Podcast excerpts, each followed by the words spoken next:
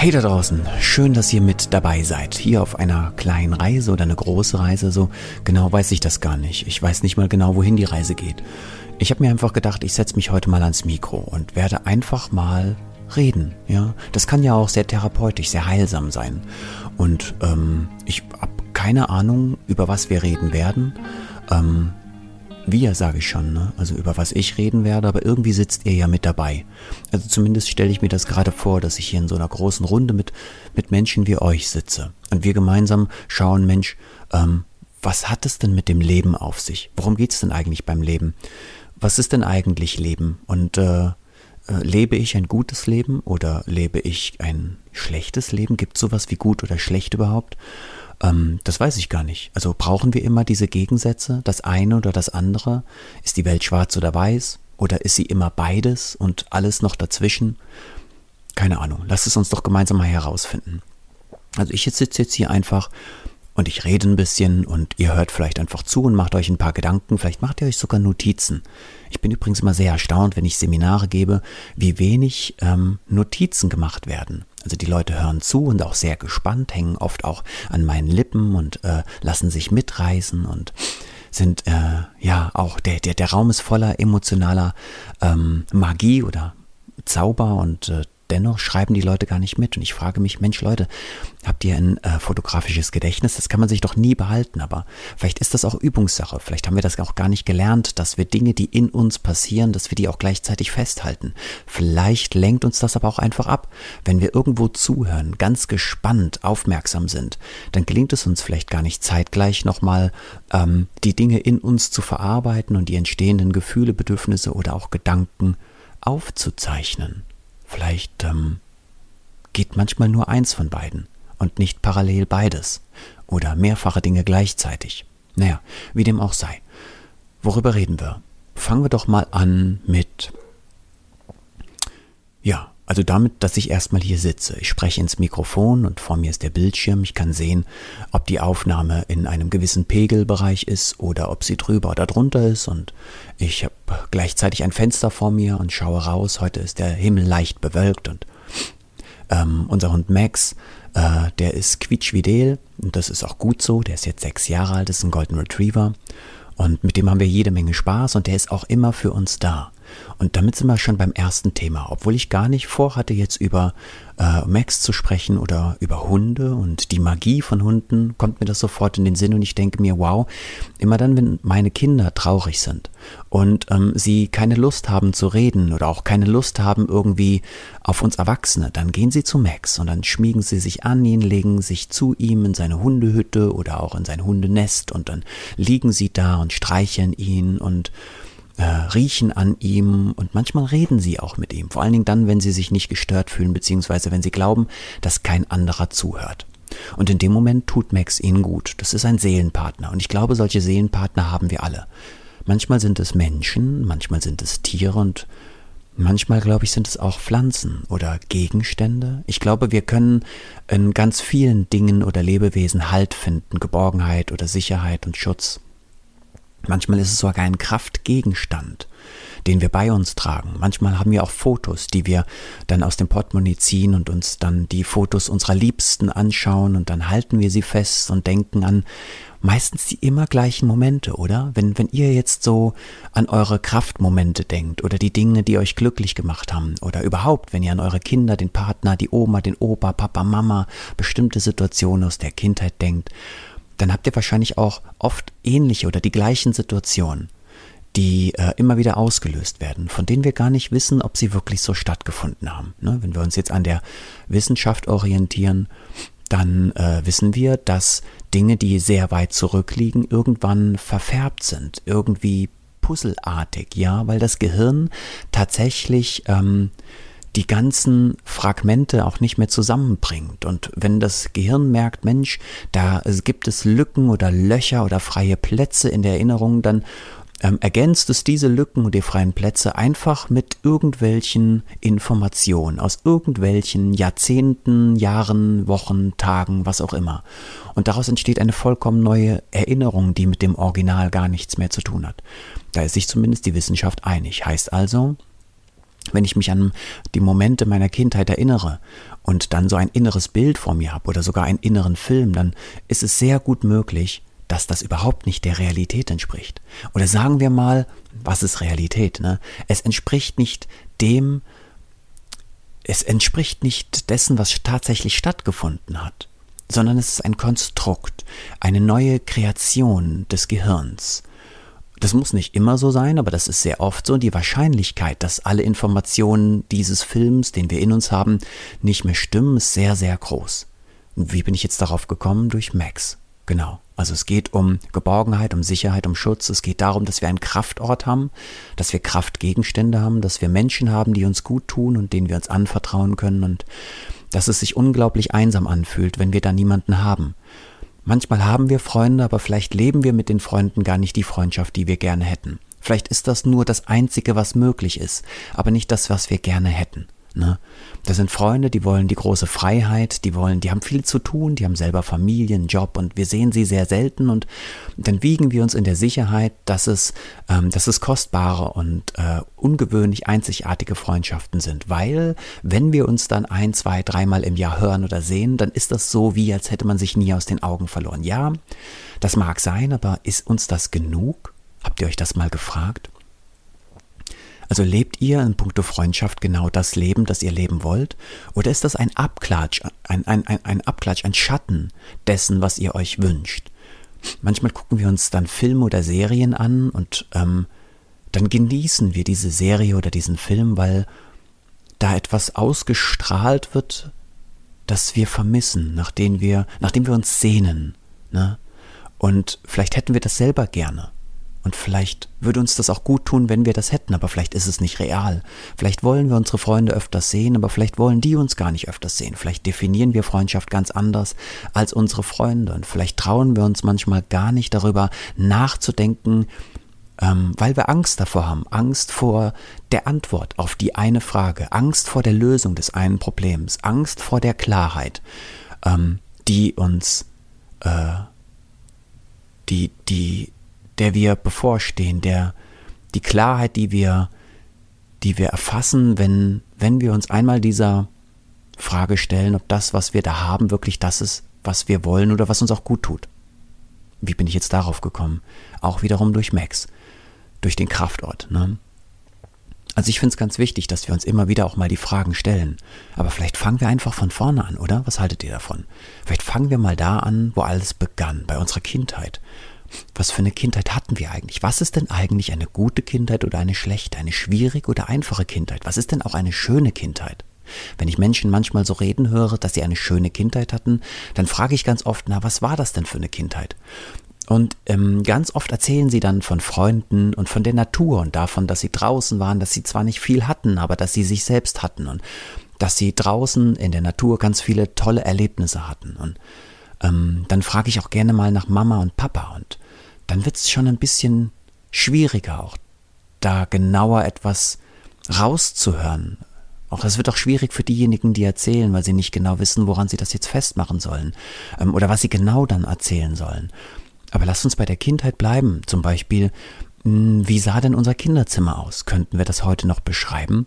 Aber nicht nur das Beschreiben der Dinge, die vielleicht an den Wänden hängen, sondern vielleicht auch des Feelings. Also, wie hat sich das denn angefühlt, unser Kinderzimmer?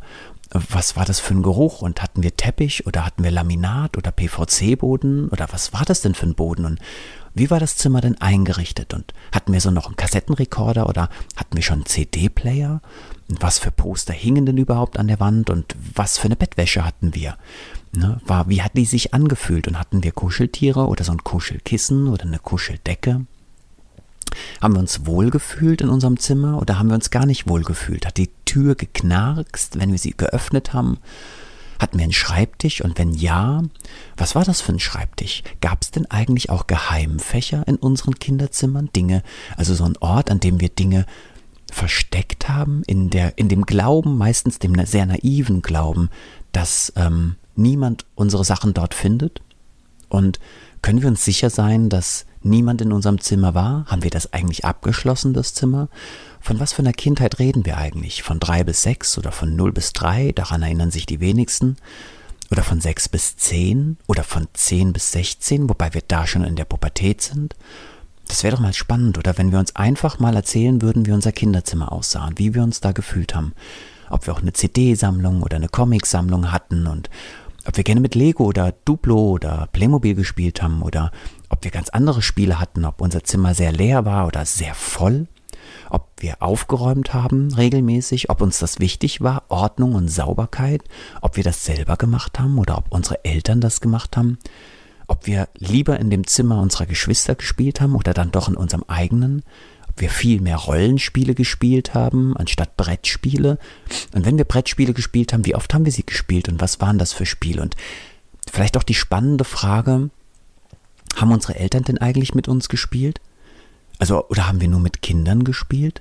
Haben unsere Eltern überhaupt Notiz genommen von uns, unseren Vorlieben und dessen, was uns gefällt oder nicht so gefällt? Haben unsere Eltern sich beschäftigt, sich interessiert für unsere Themen? Durften wir unsere Eltern stören? Durften wir denn auch in den Räumlichkeiten unserer Eltern spielen. Also war das Wohnzimmer, die Küche, das Esszimmer oder auch das Elternschlafzimmer ein Ort, an dem wir uns aufhalten durften? Und wenn ja, wie? Durften wir auf den Betten hüpfen? Durften wir auf der Couch hüpfen? Und ähm, durften wir überhaupt in diesen Räumlichkeiten spielen? Oder haben wir dann unsere Eltern gestört? Oder haben unsere Eltern sich gar nicht gestört gefühlt? Das ist ja das ganz Interessante. Ne? Also waren wir ein Störfaktor und haben wir uns selbst so wahrgenommen oder haben unsere Eltern das genossen, wenn wir da waren? Fanden die Eltern die, die Lebendigkeit schön und all die Fragen, die wir hatten, all die Probleme, die wir hatten, all die Dinge, die wir fragen oder loswerden wollten? Das wäre doch mal interessant, darüber nachzudenken. Und natürlich habe ich dann auch den Gedanken im Kopf, dass wir mal andere einbeziehen in diese Erinnerung. Warum sich immer an alles allein erinnern, wenn wir doch sogar wissen, dass viele Erinnerungen vielleicht gar nicht originalgetreu sind, also ein Schatten ihrer selbst. Da macht es doch Sinn, ein paar Zeugen zu befragen. Ein paar Menschen, die, äh, mit denen wir unsere Lebenszeit geteilt haben, seit, Kinder, seit Kindertagen an. Ne? Also dann könnten wir mal fragen, Mensch Mama, was für ein Mensch als Kind war ich denn eigentlich? Wie hast du mich erlebt? Wie hast du mich in meinem Zimmer erlebt, im Umgang mit Gegenständen, mit Tieren, mit Pflanzen? War ich eher aufmerksam? War ich sensibel? War ich zärtlich? War ich äh, wohlwollend, fürsorglich? Was war ich denn eigentlich für eine Type? Ne? Und wie bin ich auch mit anderen umgegangen? Wie bin ich auch mit dir umgegangen? Wie bin ich denn überhaupt mit Frustration, mit Ärger oder Wut umgegangen? Und was für Freunde hatte ich? Und wenn ja, wenn ich Freunde hatte, wie bin ich mit meinen Freunden umgegangen? Und Achtung, wie sind die denn eigentlich mit mir umgegangen? Und da können wir sogar noch einen Schritt weiter gehen. Und nicht nur das fragen, sondern auch fragen hier, wie waren denn eigentlich die Eltern meiner Freunde? Da war ich ja oft zu, zu Besuch. War ich dort gerne? Habe ich mich dort wohlgefühlt? Habe ich mich auch mit den Eltern meiner Freunde wohlgefühlt? Und dann kommen wir vielleicht letztendlich wieder zu unseren Eltern und zu der großen Frage, was für ein Mensch war denn eigentlich meine Mama? Trauen wir uns, diese Frage zu stellen oder macht sie uns besonders sentimental? Wenn ich mir jetzt überlege, Mensch, was habe ich da alles erlebt? Dann kommen da extrem viele Gedanken hoch. Ich kann meine Kinderzimmer noch ganz genau beschreiben. Ich weiß noch, wo welches Poster hing und dass ich ein altes Kassettendeck hatte und das hatte noch so eine Anzeigetafel, ne, so eine Nadel, die so geschwungen ist, je nachdem, wie laut das Hörspiel war. Und ich habe super gerne Baby Blocksberg gehört und Jan Tenner und Alf und Disney-Hörspiel, am liebsten Kapp und Kappa, das weiß ich noch. Ähm, und Xanti, der kleine Fuchs und ähm, dann habe ich noch die drei Fragezeichen gehört, aber auch erst später und habe als Comic unglaublich gerne Asterix und Obelix gelesen. Jetzt könnte man sich auch da wieder die Frage stellen, Mensch Andreas, so im, im, in der Nachschau, im Zurückblick, aber auch in heutiger Betrachtung sind das auch natürlich sehr gewaltvolle Dinge. Ne? Damals war ja unheimlich viel noch gewaltvoll. Ne? Ob das die Literatur war, ob das Hörspiele waren oder ähm, ob das Serien oder Filme oder Shows waren. Es gab ja nicht unbedingt die Dinge für Kinder und die Dinge für Kinder, die es gab, die waren äh, in heutiger Zeit auch äh, manchmal sehr brachial und sehr monströs und sehr erschreckend, sehr beängstigend und ähm, sehr düster auch. Ne? Also viele Hörspiele, die ich da vor Augen habe, die waren sehr düster. Und ich weiß noch in meinem Zimmer, ich hatte eine Kuscheldecke und Kuscheltiere, nicht viele, ich hatte zwei. Ähm, ich habe mich oft einsam gefühlt und äh, ich hatte Angst bei Dunkelheit. Ich habe die Tür gerne aufgelassen, vor allen Dingen noch so bis zum achten Lebensjahr, damit Licht von außen her scheint. Aber meine Eltern hatten das nicht so gerne, wenn dann Licht an war im Flur. dann habe ich mit der Dunkelheit gekämpft und äh, habe mich auch mal hin und wieder unter dem Bett versteckt, aber am liebsten unter der Bettdecke. Heißt also, wenn ich Angst hatte, dann habe ich die Decke über mich gezogen, bis ich keine Luft mehr bekommen habe. Und dann habe ich die Decke wieder weggezogen, kurz gelüftet und dann wieder mich darunter versteckt. Ähm, ich hatte viele Gegenstände, ich habe viel gesammelt. Ne? Alte Dinge habe ich gesammelt, ich habe aber auch viele kaputte Dinge gesammelt und ähm, ich habe auch mit Sachen gespielt, die überhaupt keine Spielsachen waren. Ich hatte so eine Pfennigsammlung mit ähm, Pfennigstücken und ich habe oft mit diesen Pfennigstücken gespielt, weil ähm, meine Eltern gar nicht so viel Geld hatten, aber auch gar nicht, glaube ich, das große Interesse, jetzt da viel zu kaufen. Überhaupt hatte ich wenig. Also wir sind mit sehr wenig aufgewachsen und ähm, das hat mich unglaublich kreativ gemacht, aber das war manchmal auch unglaublich frustrierend. Ne? Immer das eine und das andere. Denn Freunde von mir hatten viel, genauso wie mit Süßigkeiten. Das hatten wir sehr selten. Auch Süßgetränke gab es gar nicht bei uns. Und daher war ich oft immer neidisch oder auch traurig darüber, wenn es bei meinen Freunden sowas gab. Und dann hatten die es so nicht mit dem Teilen. Das heißt, äh, ich hatte nicht Freunde, die ähm, alles mit mir geteilt haben, auch ihre Vorräte an Süßigkeiten. Ähm, wir hatten damals so ein Baumhaus, das weiß ich noch in der Clique. Ne? Wir waren so eine Jungsgang in einem kleinen 500 Seelendorf und ähm, da gab es ein Baumhaus, das ähm, Freunde gebaut haben und äh, wir durften Mitglied werden in dieser Gang. Allerdings hat uns das Geld gekostet und es gab in, die, gab in dem Baumhaus auch Dinge zu kaufen. Das ähm, was wir oft damals beim Bäcker geholt haben, ne? so kleine ähm, Süßigkeiten, ob das jetzt Bonbons waren, Lutscher oder vor allen Dingen solche Kaudinger, ne? so saure Pommes und äh, Apfelringe und Pfirsichringe und saure Zungen und die Erdbeeren und Schlümpfe, all die Dinge, die wir dann gerne gegessen haben, die nannte man auch die äh, Plompenzieher, weil sie unheimlich geklebt haben an den Zähnen. Und ähm, ich mag das. Ich war da oft in dem Baumhaus und habe mich dort geborgen gefühlt, habe aber auch gelitten unter dem Druck und der Autorität der Älteren, die uns ganz oft ähm, ja, erpresst haben, die uns auch bedroht haben und wir mussten unsere Gelder oft abgeben. Also das Geld, das wir hatten, mussten wir denen geben, damit die sich Zigaretten kaufen konnten. Und ähm, das war eine, war eine schlimme und schöne Zeit zugleich. Ähm, ich habe unglaublich viel Gewalt erlebt, äh, bin oft gefesselt worden und das mehrere Stunden. Ich weiß noch, ähm, es gab mal Zeiten, da haben uns die Älteren, ähm, die 14-Jährigen, 16-Jährigen, uns in, klein, in Kartons gepackt, ne? in so große Kartons und dann haben die die Kartons zugeklebt, haben nur ein paar Luftlöcher reingestochen und haben uns dann da stundenlang irgendwo stehen lassen und wir kamen nicht raus. Äh, wir konnten uns nicht bewegen, das heißt, wir konnten diesen Karton auch nicht durchstoßen.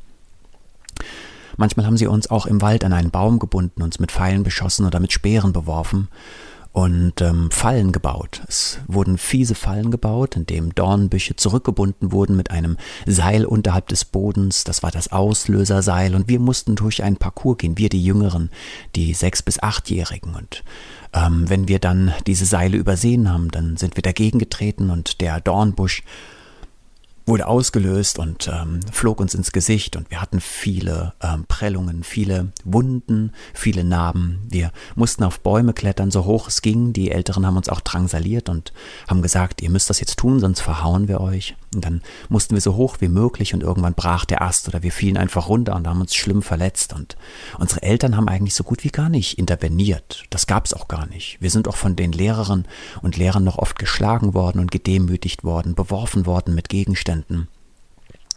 Und äh, daher wären meine Eltern niemals auf die Idee gekommen, auch die Eltern meiner Freunde, irgendetwas gegen den Lehrer zu sagen, sondern im Gegenteil. Also da war es tatsächlich noch so, ähm, wenn unser Lehrer uns bestraft hat, äh, brachial, dann wurden wir zu Hause nochmal extra bestraft, weil wir den Lehrer so, ähm, tja, in eine unangenehme Situation gebracht haben. Und der Lehrer war damals noch ein gottähnliches Wesen und dem Lehrer haben wir auch, äh, haben unsere Eltern auch Kuchen gebacken, damit er gnädig mit uns ist und wohlwollend mit uns ist, uns ähm, gute Noten gibt oder ähm, uns auch bevorzugt. Es war überhaupt so eine Sache mit Bevorzugung. Es gab viele Lieblingsschüler und viele verhasste Schüler. Ähm, auch da habe ich sehr viel gelitten. Nicht nur auf dem Pausenhof sind wir verhauen worden von älteren Schülern und bedroht worden. Wir hatten so Aufkleberheftchen und wir haben unheimlich gerne Aufkleber getauscht. Und es gab da diese tollen Kork- oder Filzaufkleber damals. Auch die Glitzeraufkleber waren unglaublich begehrt. Und ähm, dann haben wir da getauscht und irgendwann kamen dann auch die Älteren und die wollten dann unsere Hefte haben oder die besten Aufkleber. Und dann war es völlig klar, entweder gibst du denen die Aufkleber oder die Hefte oder sie haben dir schlimme Dinge angetan. Und es war ja nicht nur Prügel, die haben wir irgendwann auch gut weggesteckt, sondern es waren auch Beschädigungen des ähm, Schulranzens, die haben uns Dinge geklaut, die Stifte zerbrochen, kaputt gemacht und da hätte nie jemand Erwachsenes interveniert. Das haben wir Kinder unter uns ausgemacht. Ich weiß auch gar nicht, ob wir uns da den Erwachsenen gegenüber offenbart haben. Alltägliche Gewalt, unzählige Gewalt. Ähm, ich könnte euch Dinge erzählen, da ähm, ja, ach, das mache ich doch einfach, oder? Warum, warum nur darüber berichten, dass ich es berichten könnte? Ich könnte ja einfach weitererzählen. Ähm, ja, also auf dem Schulhof hat viel stattgefunden. Wir haben viele Konkurrenzspiele, waren das A und O. Es ging immer um höher, besser, schneller, weiter. Es ging um den Besten. Der Beste hatte auch ähm, die meisten Freunde und natürlich haben sich die Mädchen in den Besten verliebt. Und das, ähm, ja, war für mich immer schwer auszuhalten. Ich gehörte oft zu denen, die zwar schon ziemlich gut sind, vor allen Dingen sportlich, aber die waren schulisch nicht so auf der Höhe. Ich war sehr äh, leicht ablenkbar. Ich war überhaupt ein Tragträumer und ein, ein, was war ich? Ein, ein, ein, ein sinnlicher, ein ganz sinnliches Kind, sehr feinfühlig, sehr sensibel, man würde hochsensibel heutzutage sagen. Meine Sinne und Rezeptoren waren für alles offen. Ich ähm, habe mich für alles interessiert und äh, ich war ein sehr zarter, feinfühliger Mensch und ich konnte die Mädchen schon damals sehr gut verstehen und ich hatte schon einen Sinn für Ästhetik und für ähm, für Schönes, ein, war ein Feingeist und das mochten die rabiaten, die brachialen Jungs überhaupt nicht. Und da war ich eine Bedrohung, eine Gefahr, weil ich ähm, die Mädels so gut verstehen konnte, aber auch die sensiblen Jungs und das mochten die äh, harten Jungs nicht. Und deswegen haben sie uns einfach zerstört. Und ja, man kann das gar nicht anders betrachten ne? oder betiteln. Es war Zerstörung. Sie haben uns bloßgestellt, vorgeführt, ausgegrenzt, gedemütigt. Sie haben uns beworfen, beschmissen. Sie haben uns geschubst, ähm, vom Fahrrad geworfen. Sie haben gewartet, bis wir in einer schwierigen Situation waren, haben uns auflaufen lassen, auch gegenüber Lehrern, haben äh, in unserem Namen schlimme Dinge getan, die Klowände beschmiert, ähm, Dinge in den WCs zerstört, kaputt gemacht, mit dem Hinweis, dass wir es sind. Und ähm, und jeder, der anders war, jeder, der nicht typisch männlich oder typisch weiblich war, wurde auch sofort attackiert und war ein rotes Tuch, war der Feind. Und Feinde wurden massakriert in der Art, in der Tat. Also da gab es kein Pardon. Und äh, genau das habe ich ähm, ertragen, erlitten, erduldet und das war nicht nur in der Schule so, das war auch nicht gegenüber den Lehrern nur so. Es waren auch oft die Eltern meiner Freunde, die mich auch geschlagen haben. Ne? Also wenn ich zum Beispiel irgendwas getan habe, was meinem Freund nicht gepasst hat und er hat es seinen Eltern gesagt, ich war dort zu Besuch, dann haben auch die Eltern mich geschlagen, des Freundes und meine obendrein. Und ich weiß noch, wir haben auf meiner ba auf einer Baustelle haben wir gespielt und ich habe in so einem Bauloch ähm, irgendwie mit dem Matsch gespielt und der Bauherr ähm, des Dorfes ne, auf diesem Bauplatz. Der Bauherr kam in das Loch gesprungen, ich erinnere mich noch ganz genau. Und ähm, der war schon etwas älter, also in meiner Erinnerung war der schon über 50.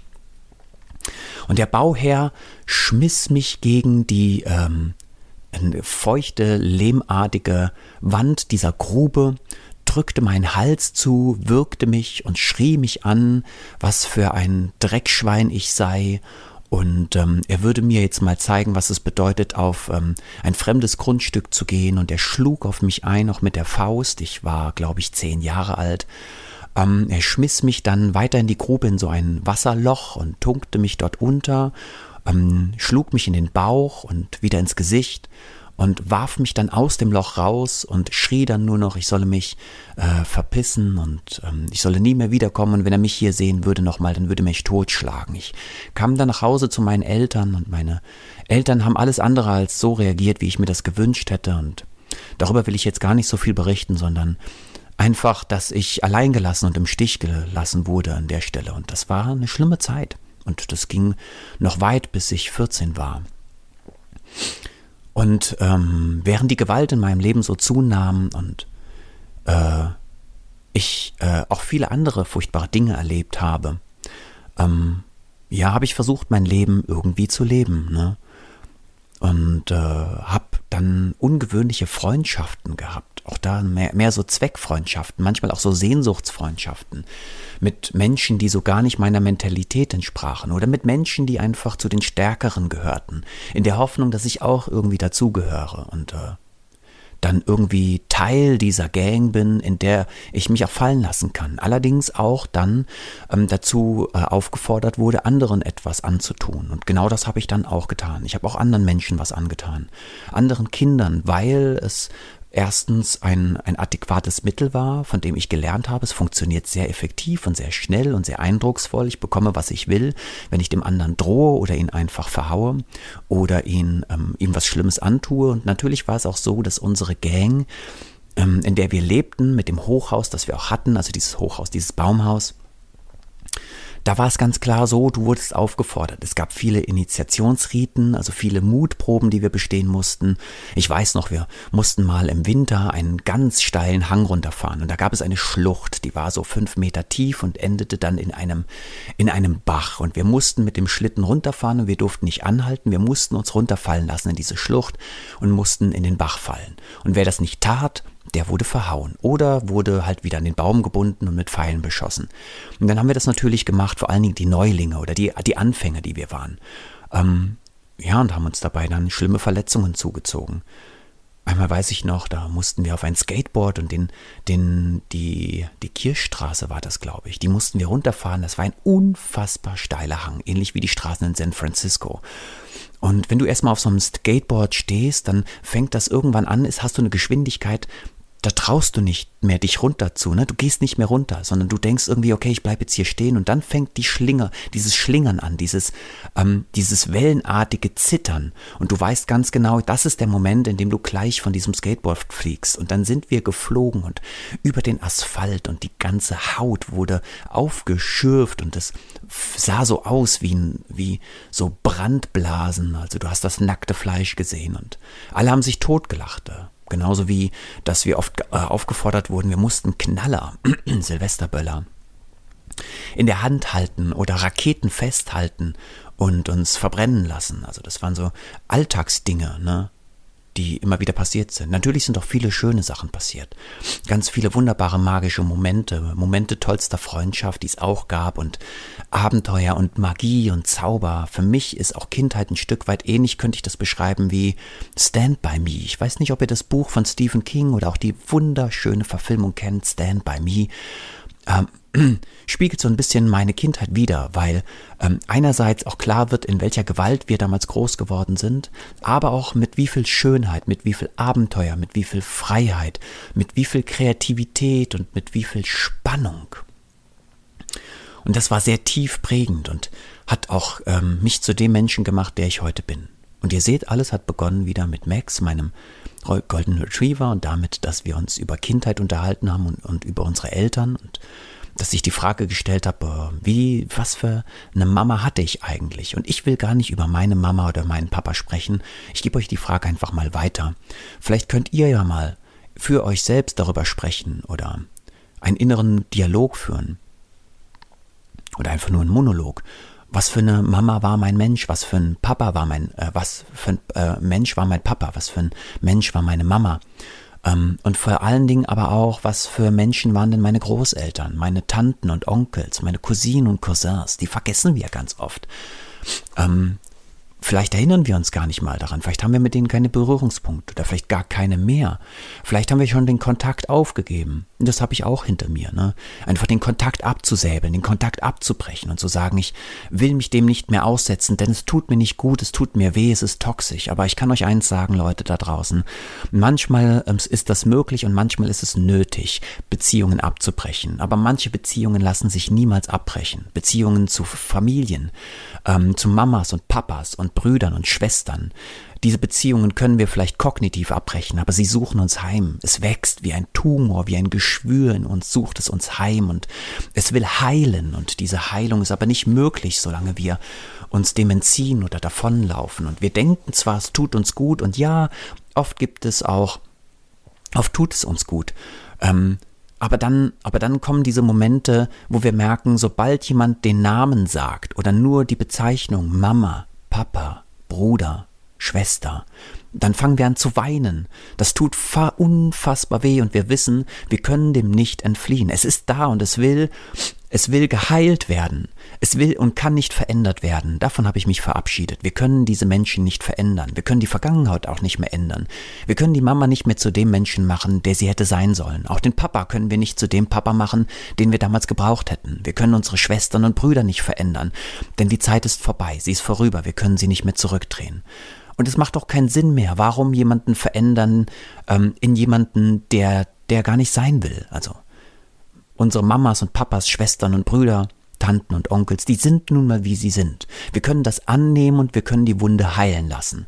Wir können die Schönheit sehen, die diese Menschen auch mit sich bringen und wir können die schmerzhaften Dinge, die Charaktereigenschaften, mit denen wir schwer zurechtkommen, die können wir einfach ähm, nicht ausblenden. Wir können sie besprechen. Wir können mit unseren Eltern in den Austausch gehen und mit unseren Geschwistern und können einfach mal fragen, was können wir tun, um Brücken zu bauen? Wie finden wir wieder zueinander? Oder in welchen Momenten sollten wir lieber auf Abstand gehen und vielleicht gewisse Kapitel auch gar nicht mehr eröffnen? Aber wir dürfen den Kontakt nicht schmälern deswegen. Wir dürfen nicht aufgeben.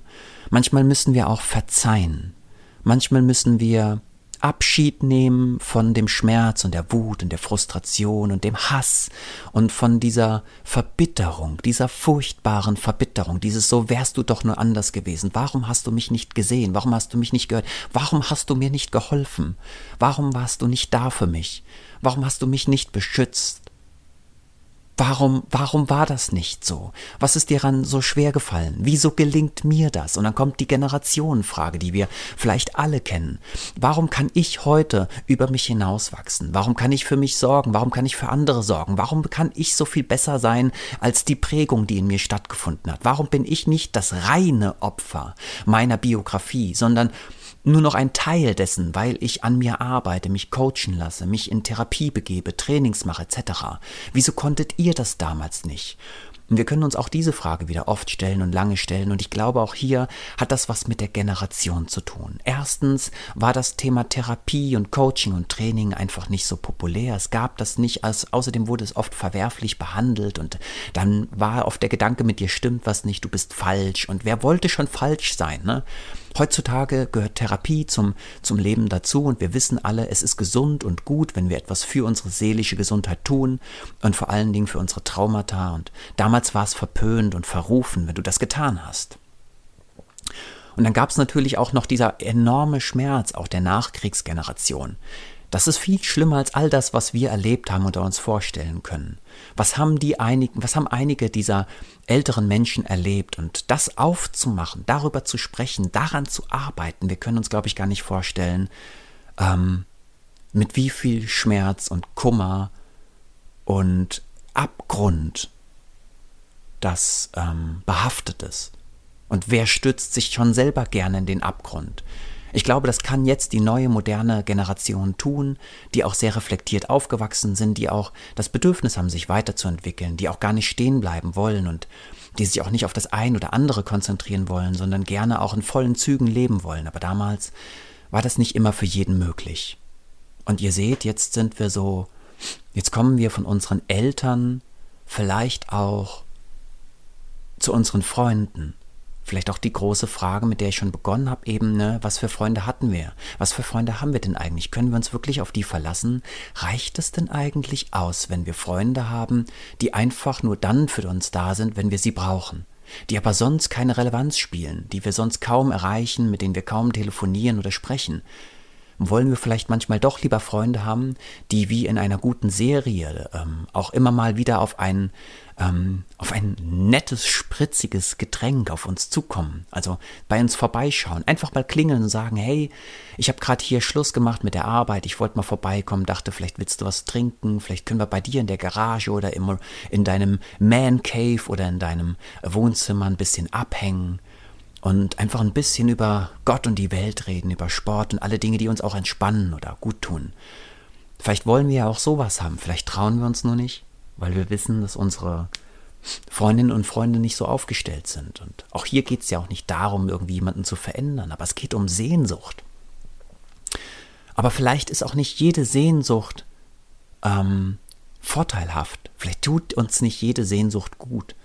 Vielleicht macht sie uns, ähm, vielleicht müssen wir auch aufpassen, was Sehnsucht oder Träume angeht.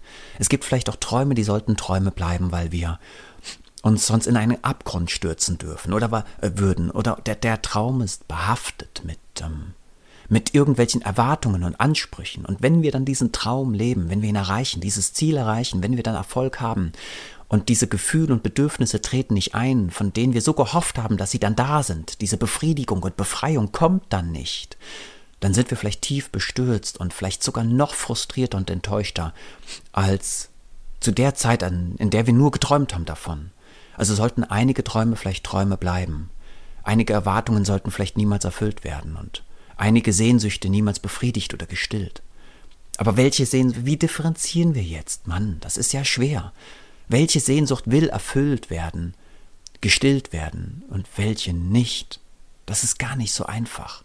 Welcher Freund tut uns gut und welcher nicht? Mit welchen Freunden sind wir befreundet nur um deretwillen, aber nicht um unsretwillen?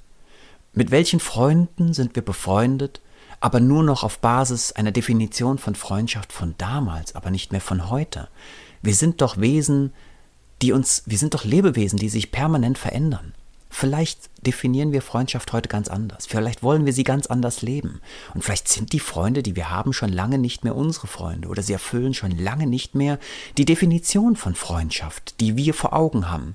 Wenn wir denn überhaupt den Mut haben und die Fähigkeit zu hinterfragen, was Freundschaft für uns ist. Also heutzutage, es geht ja immer wieder um Definition. Was ist Schönheit? Was ist Liebe? Was ist Glücklichsein? Und nur weil ich damals glücklich war mit dem oder mit dieser Sache, heißt das noch lange nicht, dass ich auch heute glücklich bin. Denn vielleicht definiere ich Glück und Liebe ganz anders. Vielleicht sind wir auch mit unseren Partnerinnen und Partnern nur noch zusammen, weil wir etwas zusammenhalten wollen, was aber gar nicht mehr zusammengehört. Vielleicht beschützen wir auch nur noch die Vergangenheit. Ne?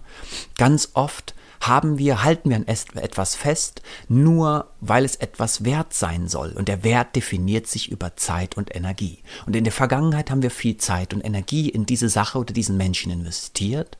Und jetzt halten wir daran fest, aber gar nicht mehr an dem Mensch an sich oder an der Beziehung im Hier und Heute oder an, an dem, was es sein könnte, sondern nur noch an dem, was es war. Und vielleicht ist das ganz ungesund. Und manchmal gibt es auch ganz schlimme Momente der Freundschaft, wo Freundschaft beendet wird, wo wir uns verabschieden. Entweder stirbt jemand, den wir lieb gewonnen haben, oder jemand will uns nicht mehr haben oder wir wollen ihn nicht mehr haben weil er nicht mehr zu uns und unseren Werten passt, weil unsere Werte sich verändert haben oder seine Werte. Sowas kennt ihr bestimmt auch. Ihr habt einen Freund, einen langjährigen Freund oder eine Freundin und dann verändert die sich fast in, in einer rasenden Geschwindigkeit. Ne? Ihr wart 10, 15 Jahre befreundet und auf einmal, innerhalb von Wochen oder wenigen Monaten, ist das ein anderer Mensch, er wandelt sich, seine Interessen verschwinden oder verändern sich und die Werte sind anders und die Kommentare, er hört weniger zu, er ist abgelenkt bei Gesprächen, interessiert sich für andere Dinge und wirkt nicht mehr aufmerksam, fragt gar nicht mehr nach und wir fragen uns dann, was ist denn da los? Ist das eine Phase? Bleibt das jetzt so? Und auf einmal, schwuppdiwupps, ist es vorbei und wir merken, wir passen nicht mehr zueinander, wir gehören nicht mehr zueinander, wir tun einander auch nicht mehr gut, es ist unangenehm, die Zeit miteinander. Und es tut furchtbar weh, weil diese, in all dieser Zeit gab es auch diese wunderbaren, schönen Momente, von denen wir nicht nur die wir nicht nur genossen haben, sondern die uns auch ausmachen. Das ist, geht ja auch um Identität, ob es unsere Kindheit ist oder ob die Jugendjahre, die Eltern, All das ist Identität, alles, was wir an Natur erlebt haben, an Tiererfahrung, an Pflanzen, wie wir Pflanzen behandelt haben, wie wir Tiere behandelt haben. Übrigens auch das ein spannendes Kapitel, ne? der Umgang mit Tieren. Und traumatisierte Menschen haben auch einen besonderen Umgang mit Tieren. Manchmal ist dieser Umgang sehr feinfühlig, liebevoll, zärtlich, fast schon voller Liebe. Dann finden wir Geborgenheit und Erfüllung und und Sicherheit und Halt in Gegenständen, Tieren oder Pflanzen.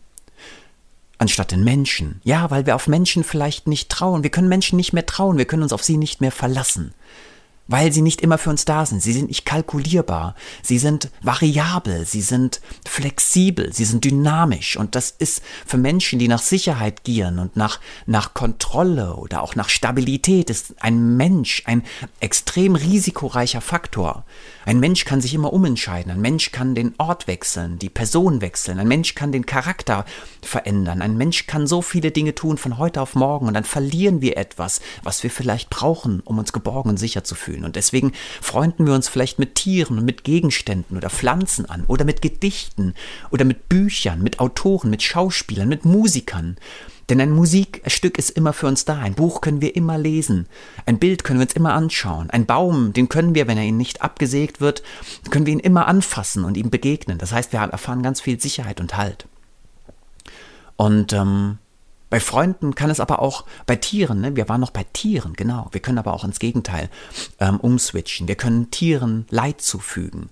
Wenn uns Leid zugefügt wurde und wir traumatisiert sind, wir ähm, verletzt sind, wir verloren sind und diese, dieses Alleinsein, dieses Verlorensein, diese Trauer und diese Wut in Aggression umswitcht, dann können wir auch natürlich Dinge kaputt machen, Gegenstände zerstören, Tieren Schmerzen zufügen, Pflanzen kaputt brechen, abbrechen, absägen, kaputt schlagen.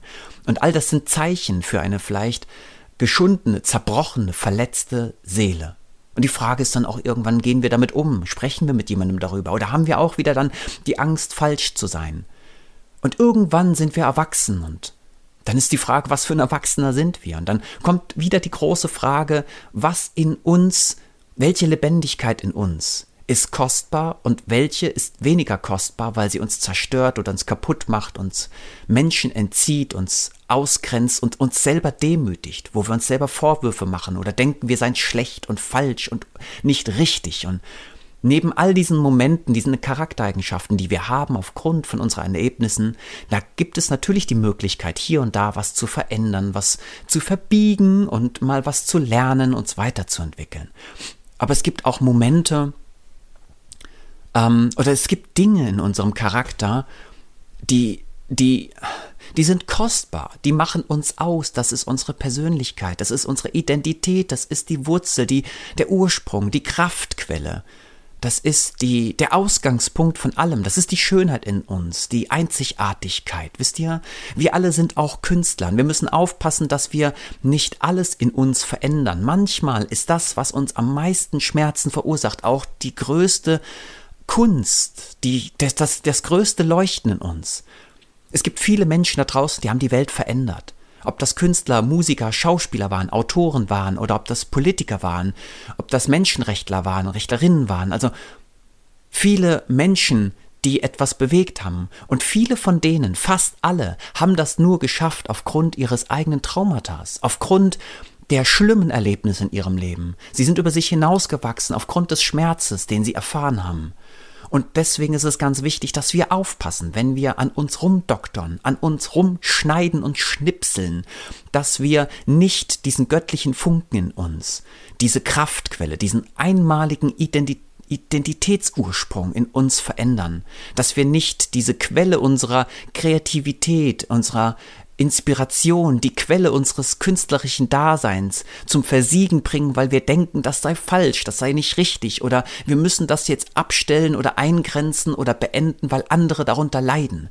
Ja, wir müssen aufpassen, dass andere nicht unter uns leiden, aber wir dürfen auch selbst nicht mehr ähm, wir dürfen uns selbst nicht ausknipsen. Wir dürfen das Licht, das in uns ähm, strahlt und uns wärmt, wir dürfen das nicht zum Erlöschen bringen, nur weil wir uns selbst einreden, dass das nicht stimmt. Und deswegen ist es ganz wichtig, dass wir uns immer wieder diese Fragen stellen. Und dass wir immer wieder herausfinden, wer wir sind und wer wir sein wollen und wovon wir träumen und warum wir sind, was wir sind. Ja. Und darum geht's mir heute. Jenseits von dem Kapitel mit Freunden und Vorbilder, wobei wir noch gar nicht über Vorbilder gesprochen haben. Ne? Wir hatten es eben. Manchmal kann eine Buchfigur ein Vorbild sein oder auch ein Schauspieler, ein Musiker.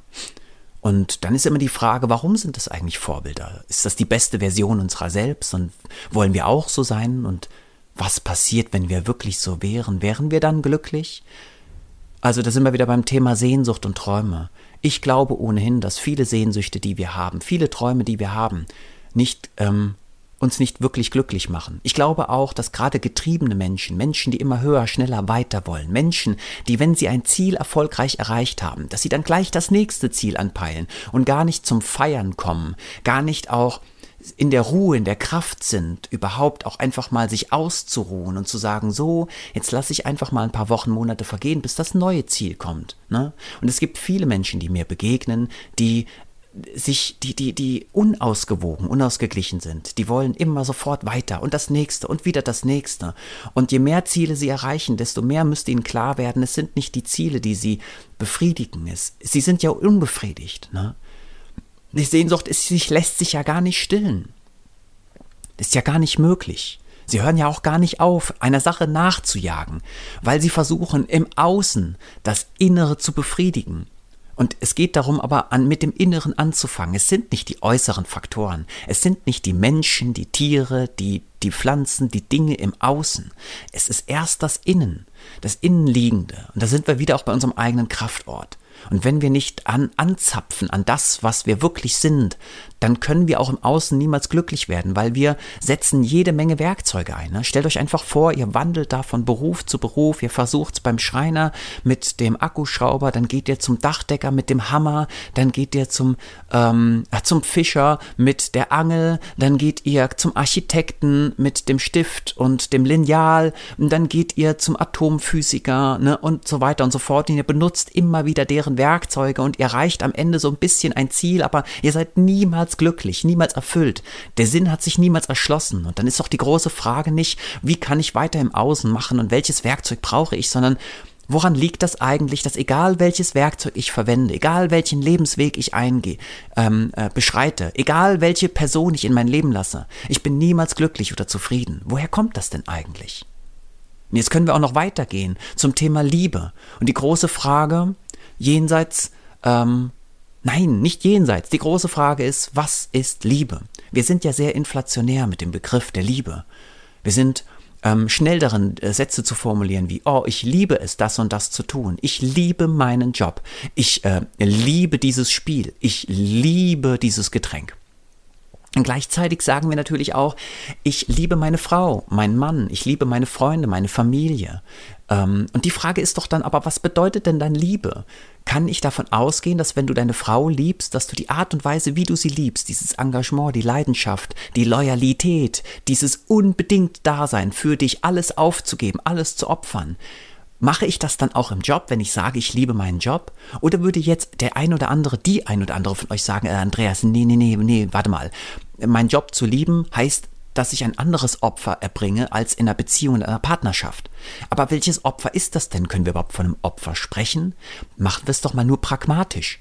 Was muss denn passieren, damit du dich geliebt fühlst von jemandem? Was muss passieren, damit du, damit der andere sich von dir geliebt fühlt? Und wie liebt man eine Sache? Wie liebt man einen Job? Wer ist denn Mann? Ne? Wie liebe ich einen Job und eine Sache? Worauf kann denn der andere Wert legen, beziehungsweise was wird der andere sehen, wenn ich eine Sache oder einen Job liebe? Wie differenziert denn mein Gegenüber, mein Chef, mein Träger, mein Arbeitgeber, mein Kollege, meine Kollegin? Wie, wie können die denn differenzieren, wenn nicht mal ich in der Lage bin zu differenzieren? Wie sollen die denn ihre Ansprüche und Erwartungen orientieren, wenn ich nicht mal selbst durch eine Definition meiner Worte Orientierung anbiete? Wenn ich sage, ich liebe es, ich bin glücklich, ich bin zufrieden, dann können die doch nur hören, was sie selber fühlen und denken. Sie hören das, wie sie selbst definieren. Aber wir müssen doch mal anfangen, selbst zu definieren und unsere Definition auch zu artikulieren, darüber zu reden, damit der andere, die andere überhaupt versteht, wie wir die Welt wahrnehmen und wie wir sie leben wollen. Erst jetzt kann er ja auch eine gute Entscheidung für sich und für uns oder für etwas treffen. Überhaupt auch wir können nur eine gute Entscheidung treffen, wenn wir wissen, mit wem wir es zu tun haben, wie der seine Welt definiert. Wenn der uns sagt, was ist Liebe für ihn, was ist Glück für ihn, was ist Loyalität für ihn. Das sind doch alles entscheidende Dinge. Und wenn wir schon über Liebe sprechen, dann und über nicht nur über Liebe und Glück und Sinn, sondern dann sprechen wir ja auch ein Stück weit über den Zustand annehmen können und Abschied nehmen zu können. wenn uns jemand gegenüber sich offenbart, wenn er uns zeigt, wer er wirklich ist, wenn er sich uns anvertraut, dann können wir herausfinden, ob wir damit klarkommen, ob das in unsere Welt passt. Wenn das etwas ist, was wir großartig finden, dann genießen wir das und wir können partizipieren, wir können davon profitieren, wir können uns darauf einlassen, wir gehen in Schwingung mit dem anderen. Wenn wir das nur zur Kenntnis nehmen, das heißt wir verstehen, aber stimmen nicht zu, dann können wir das annehmen. Und das ist eine Kunst übrigens, etwas anzunehmen nicht nur das, und damit meine ich nicht dass die Annahme im Sinne von ich glaube, vermute, sondern annehmen heißt also, ich nehme an, was der andere mir gibt, was er mir sagen will. Was aber nicht bedeutet, dass ich ihm zustimme bei der Art und Weise, wie er die Dinge umsetzt. Das ist ganz wichtig. Verstehen heißt nicht zustimmen. Es ist ganz wichtig, dass wir lernen, Menschen zu verstehen, Prozesse zu verstehen. Dass wir keine Angst haben, auch demjenigen oder den Menschen da draußen das zu signalisieren. Ja, ich verstehe. Ne? Auch die schlimmen Dinge können wir verstehen die allerschlimmsten Dinge, wenn jemand etwas einem wenn ein Mensch dem anderen etwas das Allerschlimmste antut, auch das können wir verstehen, weil er versucht, ein Bedürfnis damit zu befriedigen. Und diese Befriedigung kann ich verstehen. Aber ich ähm, stimme seiner Vorgehensweise nicht zu. Der Art und Weise, wie er sein Bedürfnis befriedigt, das umsetzt, sein Ziel. Und wenn wir uns dann von genau dem Thema ein Stück weit entfernen, mit dem Annehmen, dann kommen wir zum Loslassen. Denn oft gibt es Situationen, mit denen wir uns nicht abfinden wollen oder können. Wir können sie auch nicht verändern, wir können sie nicht ertragen, wir wollen sie auch gar nicht ertragen und dann geht es um Abschied nehmen. Die Kunst, Abschied zu nehmen. Die große Frage ist auch, was, wie geht das denn überhaupt? Und will ich das und ist das okay? Darf ich einfach so Abschied nehmen? Darf ich Freundschaften quittieren, Arbeitsverhältnisse kündigen? Darf ich einfach gehen, wenn ich nicht mehr will? Darf ich umziehen, meinen Wohnort verlassen, mein soziales Umfeld? Darf ich Beziehungen aufgeben, mich von meinem Partner trennen, mich scheiden lassen? Und jetzt werdet ihr sagen, ja, natürlich, Andreas, darf ich das, aber so selbstverständlich ist das gar nicht. Denn wir alle hadern ganz oft mit uns und wir hadern ja aus einem guten Grund. Ne? Wir haben Angst, etwas Wertvolles zu verlieren. Angst, das, was wir investiert haben, aufzugeben. Denn das war doch etwas wert. Es war doch mal schön. Es war doch mal gut. Und das müssen wir doch irgendwie aufrechterhalten, irgendwie beschützen. Wir haben Angst, in einem schlechten Licht dazustehen. Angst, kein Geld mehr zu verdienen. Angst um unsere Existenz. Wir haben Zweifel daran, dass das wirklich der richtige Schritt ist. Wir haben Furcht davor, wie andere über uns denken könnten, wenn wir diesen Schritt jetzt gehen. Wir haben Angst vor der Frustration, der Pein, der Qual, die entstehen könnte. Ne? Also Abschied zu nehmen ist ein sehr komplexer, sehr herausfordernder Prozess. Und ähm, erstmal geht es darum, können wir überhaupt für uns selbst Abschied nehmen? Wollen wir Abschied nehmen? Dürfen wir Abschied nehmen? Und diese Fragen einfach zu beantworten. Für viele sind die klar. Und dann geht es auch wieder um den Prozess. Wie mache ich das denn aktiv? Wie gehe ich ins Gespräch mit jemandem, von dem ich mich verabschieden möchte? Wie verabschiede ich mich von Arbeitskolleginnen, von Eltern, von Kindern, von Familienmitgliedern, von Chefs, von Arbeitgebern? Gehe ich einfach oder sage ich etwas zu denen? Und wenn ja, was sage ich und wie sage ich es? Schreibe ich nochmal einen Brief? Hinterlasse ich eine Nachricht oder gehe ich sang- und klanglos, ohne Worte zu verlieren? Und wenn ja, warum mache ich das? Also für mich gehört auch immer die Reflexion dazu.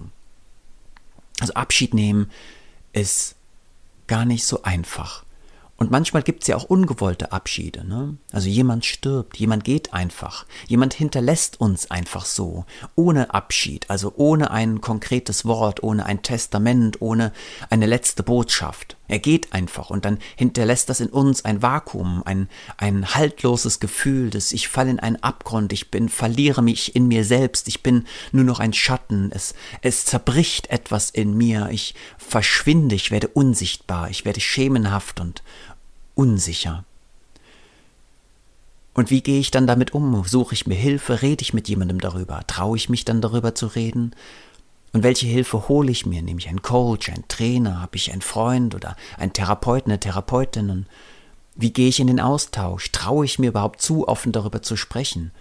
Na, es gibt Menschen, die ich kennenlerne, die versuchen dann dem Trainer, dem Coach oder dem Therapeuten zu zeigen, wie rhetorisch fit sie sind und wie psychologisch überlegen sie sind. Und dann denke ich an Goodwill Hunting, der das auch gemacht hat, ne, in dem Film, vielleicht kennt ihr den Film. Und dann hat er erst später, ist ihm klar geworden, wie wichtig es ist, ähm, nicht Macht zu demonstrieren, ähm, aufgrund von der eigenen Verletzung, die man erlebt hat, sondern sich verletzlich zu zeigen und dadurch mächtig zu werden, sich seiner selbst zu bemächtigen, selbstwirksam zu werden. Am Ende landen wir dann übrigens auch bei der Frage, was hinterlassen wir eigentlich? Ja, das ist doch eine spannende Frage. Was hinterlassen wir? Wollen wir überhaupt was hinterlassen? Und wenn ja, was? Haben wir Kinder? Wie sollen sich denn unsere Kinder an uns erinnern? Und an was erinnern sie sich? An wenige Momente, an viele Momente, an schöne, an schlimme Momente? Wie haben wir denn Momente gestaltet mit unseren Kindern, auch der Partnerin, dem Partner gegenüber? Was hinterlassen wir denn da? Wir könnten ja vor dem Partner sterben oder auch uns scheiden lassen und uns trennen. Und woran soll der sich denn erinnern? Woran wollen wir uns denn eigentlich erinnern? Ja, also darum geht's ja dann auch. Was macht denn eigentlich diese Beziehung dann auch mit uns? Aber letztendlich dieses so, wenn ich sterbe und ich stehe selbst bei meiner Trauerrede und ich höre die Menschen über mich sprechen, was sagen die denn dann eigentlich? Läuft da Musik, wird da gefeiert, Feiern die in meinem Namen oder trauern die in meinem Namen oder nur so, wie sie es selbst wollen? Erinnern die sich an meine guten oder meine schlechten Momente? Erinnern die sich überhaupt an irgendetwas? Vielleicht war ich viel zu wenig offen, viel zu wenig präsent, vielleicht war ich künstlich, war ich vorgetäuscht und gespielt. Wir alle haben ja Rollen in uns und manche Menschen sind so traumatisiert und so beschädigt oder so verletzt, dass sie ganz oft viele Rollen spielen. Ne? Viele von uns sind manchmal gar nicht wirklich sie selbst, sondern sie imitieren etwas. Ne? Sie haben zu kämpfen mit irgendwelchen Mustern und Rollen, die sich in sie tragen, die sie in sie, sich tragen und dann dann hinterlässt das Blumen wohl möglich etwas, was wir gar nicht sind. Und am Ende, dann sagt uns etwas, jemand über uns selbst. Und wir denken, hä, von wem redet der da? Was redet der da? Das bin ich überhaupt nicht. Das will ich gar nicht sein. Aber wir waren es. Oder wir sind zumindest so rübergekommen. Er hat uns so wahrgenommen. Aber vielleicht wollen wir gar nicht so sein. Vielleicht wird es jetzt mal Zeit, auf die Menschen zuzugehen und die Menschen, mit denen wir uns umgeben, zu fragen, hey, sag mal, wer bin ich eigentlich? Erzähl mir mal, wer ich bin oder wer du glaubst, dass ich bin. Was macht mich aus? Was liebe ich? Was hasse ich? Wovon träume ich? Worüber trauere ich? Wovor habe ich Angst? Wann werde ich wütend und zornig? Wann fühle ich mich hilflos und verloren? Erzähl mir doch mal etwas über mich selbst. Und dann hören wir einfach mal zu, wie die Menschen uns sehen. Und es geht nicht darum, dass das die Wahrheit ist, sondern es ist vielleicht eine Form der Wahrheit. Es ist zumindest eine Wahrnehmung unter all den Wahrnehmungen da draußen. Und könnte diese Wahrnehmung nicht genauso hilfreich sein wie unsere eigene? Und manchmal sehen wir uns im Spiegel und dann sehen wir jemand, der wir aber vielleicht gar nicht sind. Manchmal sehen wir auch jemand, der wir gerne wären, der wir sein wollen, aber von dem wir weit weg sind. Manchmal sehen wir aber auch etwas, was wir eigentlich gar nicht sind. Wir sind viel besser als das, was wir da sehen. Wir sind viel schöner, viel toller, viel grandioser, viel einzigartiger, viel liebenswerter. Also liebenswert auch im Sinne von, ich darf geliebt werden, ich kann geliebt werden und ich bin es wert, geliebt zu werden. Und am Ende lande ich natürlich auch in unserem Beruf. Und damit ende ich die heutige Podcast-Folge, die erste ihrer Art. Ich glaube, dass wir in jedem Beruf, den wir machen, in erster Linie Mensch sind. Alles beginnt mit dem Menschsein. Alles, was wir tun und denken und fühlen. Und die Reaktionen, die wir in anderen hervorrufen, die rufen wir hervor, weil wir Mensch sind in erster Linie. Wir benutzen berufliche Werkzeuge und berufliche Strategien und Methoden, aber alles, was wir, warum wir das Dinge tun und wie wir sie letztendlich tun, ist alles gefärbt, gedrängt durch das, was wir sind. Vielleicht auch manchmal durch das, was wir gerne wären. Oder durch das, was wir mal waren. Das ist nicht so ganz klar. Ich würde gerne mit euch immer wieder mal zurückkehren in unsere Vergangenheit. Dann würde ich gerne mit euch wieder in der Gegenwart Platz nehmen. Und dann würde ich auch sehr gerne jenseits der Vergangenheit und der Gegenwart mich mit gemeinsam mit euch in ein Kino setzen und da schauen wir uns Filme von unserer Zukunft an. Von einem Leben, wie es sein könnte, wie wir es mal gerne hätten oder wie es sein sollte. Wir lassen uns einfach mal überraschen, was da passiert. Es war schön mit euch. Auf bald. Ciao, ciao.